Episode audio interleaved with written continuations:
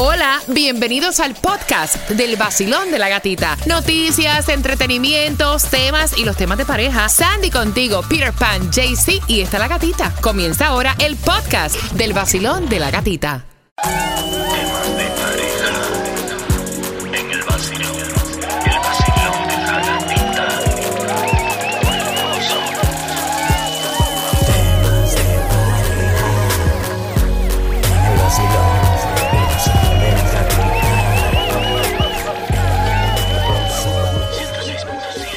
Mira, definitivamente nadie te habla de temas de pareja como nosotros porque es nuestra sesión original, ¿no? Aquí en el vacilón de la gatita.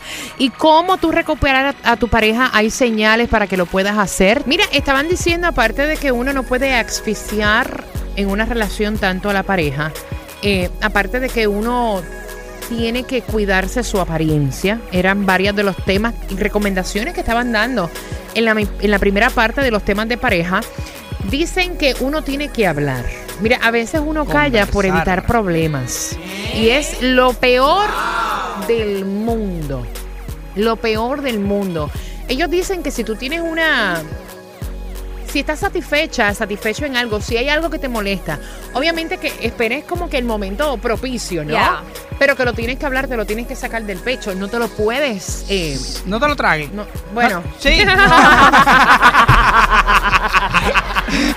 Ay, No, no, yo sé, bueno. Ay, Mira, Dios. el problema es que empiezas, empiezas a acumular y acumular y acumular ¿Y y después? cuando viene el momento preciso, ya no es una conversación, es una bomba atómica. Mira, ellos dicen como varian de, la recupe- eh, de, de recuperar, ¿no? Esa chispa que tenían al principio.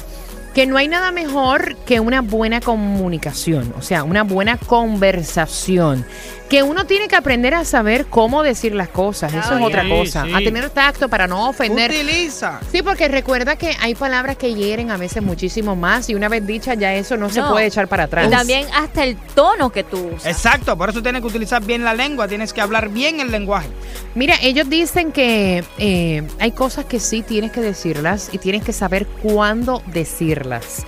Esa es la base para que una relación sea sólida. No te calles nada. No, no, háblalo. Si te molesta algo, tú no estás, tú no estás forzado a estar con nadie, ni aguantarle nada a nadie, ni nada de eso. Simplemente dilo, esto me molesta, no me gusta esto, no me gusta cómo me habla, no me gusta cómo te viste, no, te, no me gusta cómo me trata delante de las personas. Todo lo que te moleste, díselo. No me gusta cómo comes, no me gusta que estornudes y no te tapes la boca, no me gusta que más o menos, ¿verdad? Recomendaciones para avivar esa chispa en la, en la relación, ¿ok?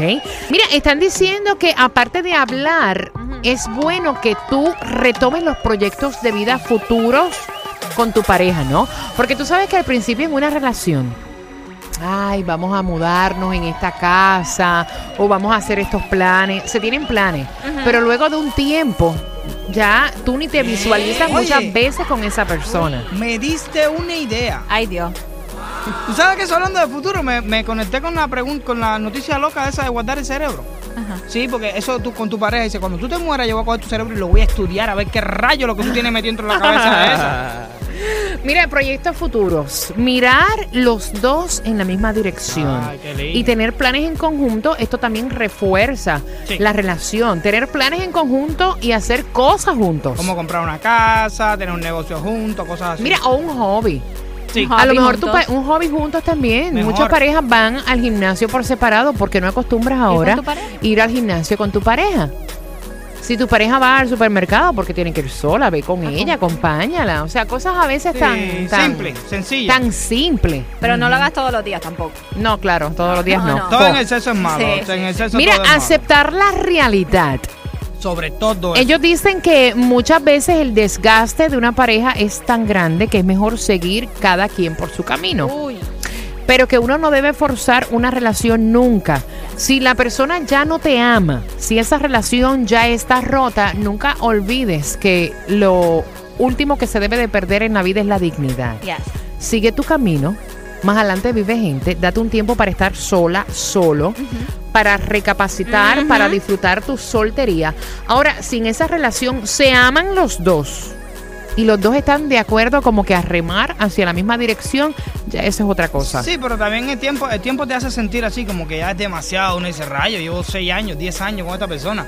No, no, no, no, no. Uno siente como se siente cansado. Eso es, a todo el mundo le, tiene, le pasa eso. Sí, a todo el mundo le pasa, pero cuando una persona te dice no te amo, Ah, no, no, claro. quiero estar contigo. No, no, ahí ya se Ya. acabó No te todo. quiero, yo no me visualizo ni tan siquiera con planes contigo, o sea, yo no te amo. Oye, hay que tener Bueno, dignidad. yo, yo, yo puede que le diga algún día en mi vida te amo, Lucrecia, pero los planes de su futuro tampoco lo veo.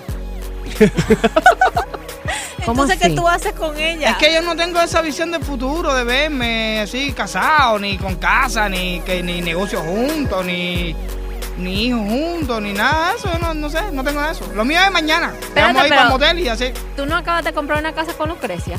Oye, Sí, no, cállate, te globo. El cállate. Sol 106.7.